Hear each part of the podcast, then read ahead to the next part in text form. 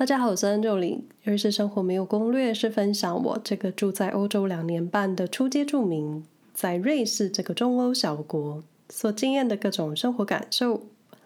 想透过生活分享给大家少见的瑞士一面，内容很小众，有时候也蛮主观的，各位不需要照单全收，因为我所看到的瑞士，不代表大家看到的瑞士。节目更新时间不固定，如果不想错过内容的朋友，欢迎在 s o u n、Spotify、Apple Podcasts、Google Podcasts、KKBox、My Music 按下订阅或是追踪。若你们喜欢这个节目，欢迎分享给你们的朋友，或是有兴趣了解我在瑞士的日常，也可以搜寻“瑞士生活没有攻略”，在 IG 或是其他社群平台找到我。但如果我在客观的事实陈述有误，非常欢迎私讯纠正我，我会非常感激。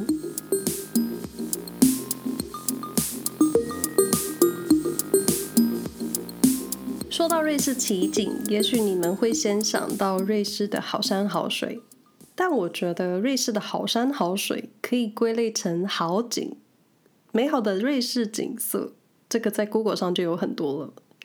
今天想要分享一些瑞士生活中对于我这样外来移民的奇景。我得先说我的奇景可能不是你想象中的奇景。除了一开始搬到瑞士让我蛮惊讶的满地口香糖渣，还有随处可见的涂鸦，我得说真的随处可见。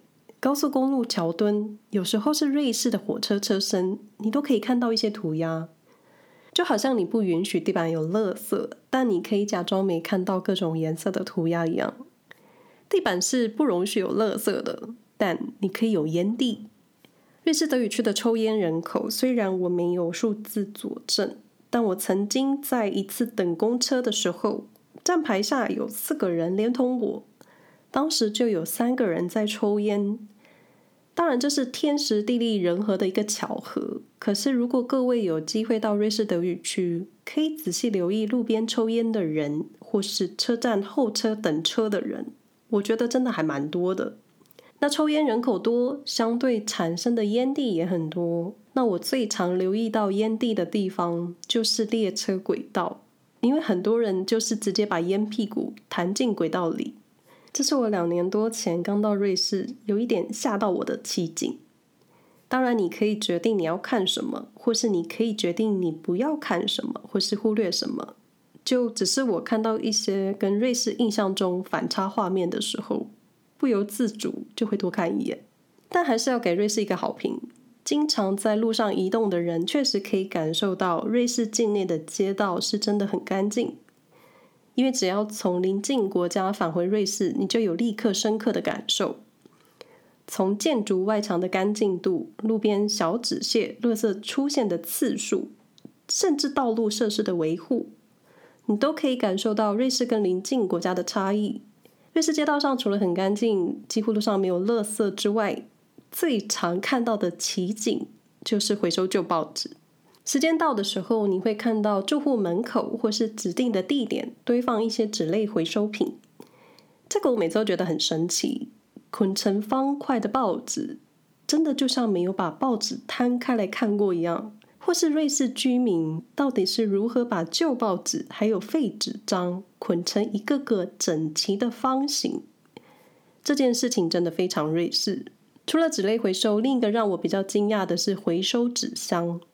瑞士回收的分类很细节，旧报纸跟纸箱类是分开的。虽然它们都是纸，但纸箱跟报纸它们不是一家人，所以旧报纸跟厚纸箱纸板它们必须分开回收。回收旧报纸就像前面所说，它整整齐齐一捆捆的小方块在路边堆好，就像俄罗斯方块一样，你没有缝隙。但纸箱就不一样了。也许个体住户的纸箱可以收得很好，可是我们家社区每到回收纸箱的时候，你就是看到乱七八糟的堆叠，是真的乱堆。我就觉得，为什么我们家社区的人捆报纸可以捆得很整齐，但回收纸箱的时候就跟山崩一样？或是为什么不会有人觉得你收旧报纸，你就可以堆放得很好，但纸箱厚纸类回收的时候，你就可以忍受视觉的崩坏？说到纸类回收，有一件很奇妙的事情，就是纸袋。纸袋跟旧纸类跟旧报纸是同一类，但是你不能用纸袋装着旧报纸回收。可是你可以用纸袋装着旧报纸，然后从外面捆成一个小包裹做回收。为什么这样就可以？我也不知道为什么，可能就是比较方便让回收的人员收走吧。另一个社区奇景就是，蛮多人生了宝宝之后，就会在阳台窗边挂上一个看板，看板上有宝宝的名字跟生日，告诉大家这里有一个新宝宝。看板一般就是可爱的卡通造型，因为是宝宝嘛，就会放可爱的角色、动物或是卡通人物的看板。你可以在看板的设计上一眼看出是男宝宝还是女宝宝，不过你也可以从名字上判别。这个奇景在住宅社区比较容易看得到。那记得有一次跟一个太太散步，我们看到远远就一棵树，应该说一棵树被架得很高很高。就好吧，我其实没有仔细看，因为那棵树只有上半截有树枝树叶，下半部的三分之二就像是被架起来一样，所以我不确定它是一整棵树，还是一棵树被架在天上。那树上挂着小牌子，上面写着名字，还有散步前几天的日期。当下我们就觉得这是一个新生宝宝的告示。然后再走没多久，看到附近的农舍，窗上挂了新生儿的大看板。同行的太太跟我解释，农场人家如果他们有新生儿的话，他们除了会挂上新生儿的看板，也会种一棵树。这个部分我觉得蛮有趣的，新生儿嘛，这件事情总是很开心的事情，用这种方式告昭天下也是蛮趣味的。另一个会告昭天下的私事就是生日，有时候经过其他人的家，你可以看到窗边会挂上生日的数字。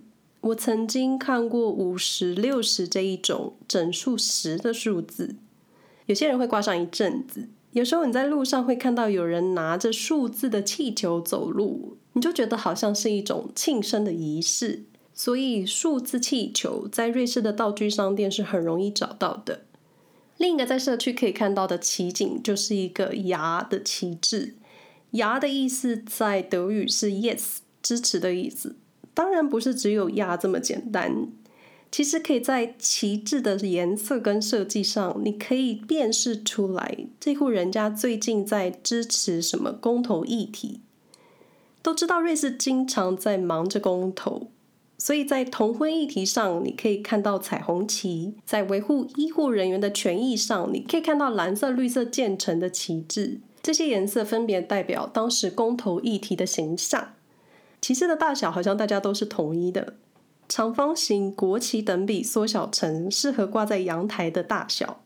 虽然不是所有公投议题都会有旗帜，但经常在路上你可以看到住户支持的议题，我觉得蛮酷的，因为你可以大方展示自己的信仰价值，或是宣扬自己的理念，你不会有人反对，我就觉得很酷。那顺带一提，二月十三日是二零二二年瑞士第一次公投。其中有两个议题是比较多人在讨论的，或是我目前看到比较多的广告宣传。其中一个是禁止向青少年还有儿童投放烟草广告。这个议题好像就非黑即白吧？我觉得支持或是同意的人都可以立刻做出反应，好像没有什么特别的讨论空间。另一个是禁止瑞士境内所有活体动物实验。这个活体动物。也包括人类，因为人类也是动物嘛。这个公投议题还有另外一个但书，就是同时禁止瑞士公司进口因为动物实验所开发出来的产品。我一开始觉得跟动物实验相关的话题，我就觉得百分之百赞成。但是冷静想想之后，我觉得，我觉得我真的是在旁边敲锣打鼓的路人甲。因为你只要仔细想想，几乎。八九成的化妆品品牌产品都是经过动物实验。我不认为通过禁止动物实验的公投，这些化妆品产品会消失在瑞士。然后你想一想，瑞士有世界级的药厂，你不可能不做人体实验吧？不然就是你要怎么做实验，制药或是疫苗研发，你都需要人体实验。所以这个公投只看到一句禁止活体动物实验，你好像可以很嗨，立刻就赞成。但是你只要冷静的仔细想想，生活中有些非常必要的东西是需要人体或是动物实验的。那如果瑞士禁止境内做活体实验，那大家会去其他国家买东西，然后瑞士制药该怎么办？当然这些细节可能你需要再研读。当然这个部分还真的是顺带一提。不过不知道接下来一个月会不会有更多公投旗帜在社区出现。社区生活经常会有一些奇景，就像前面所说，宝宝的名字，还有公投旗帜。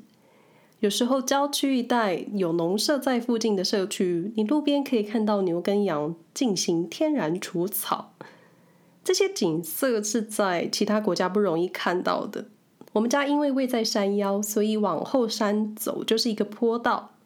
冬天的时候，我们家坡道起点会架起一个看板，看板是说明留意滑雪橇的儿童，因为冬天偶尔会有下大雪的时候，积雪之后的小山坡就会有小朋友拿出雪橇来滑雪橇，所以开车的驾驶就需要特别留意可能滑出来的小孩。当然，这个看板只有冬天才会出现，春天的时候它就会自动消失。生活奇景其实都蛮生活的。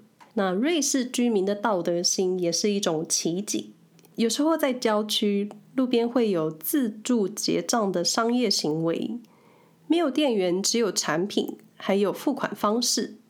你可以用瑞士的电子支付 TWIN，也可以把钱投入现金筒。你可以买什么呢？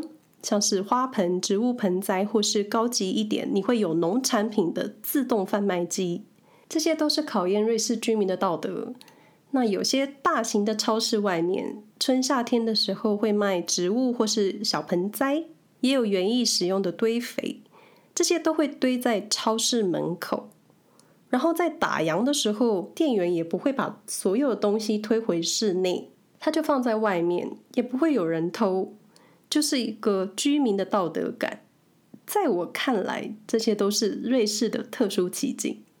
最后一个我个人认为的瑞士奇景，就是路上随时都有道路施工。说随时是有点夸张啦，但我本来是想用路上一直有施工这种更极端的词，但后来仔细想想，我对道路施工的体感，我真的觉得经常都会看到路上在施工，有些道路工程可以拉上好几年，例如开凿新的隧道。那道路的维修也可以拉上好几个月，那修好之后就会换下一个地方，你就会觉得瑞士好像随时都在施工。尤其春夏天日照时间更长的时候，有在瑞士境内开车的人，我觉得应该就跟我一样，觉得好像随时都在修路吧。但我觉得瑞士道路不能说都在施工，你美其名可以说他们在维护，因为往来要道对于在瑞士移动这件事情实在太重要了。但不得不说，瑞士对于维护的要求很高，所以路上很少会有坑洞或是什么设施坏掉的画面，就是维持得很好。大概也是为什么瑞士随时都有在道路施工的画面吧。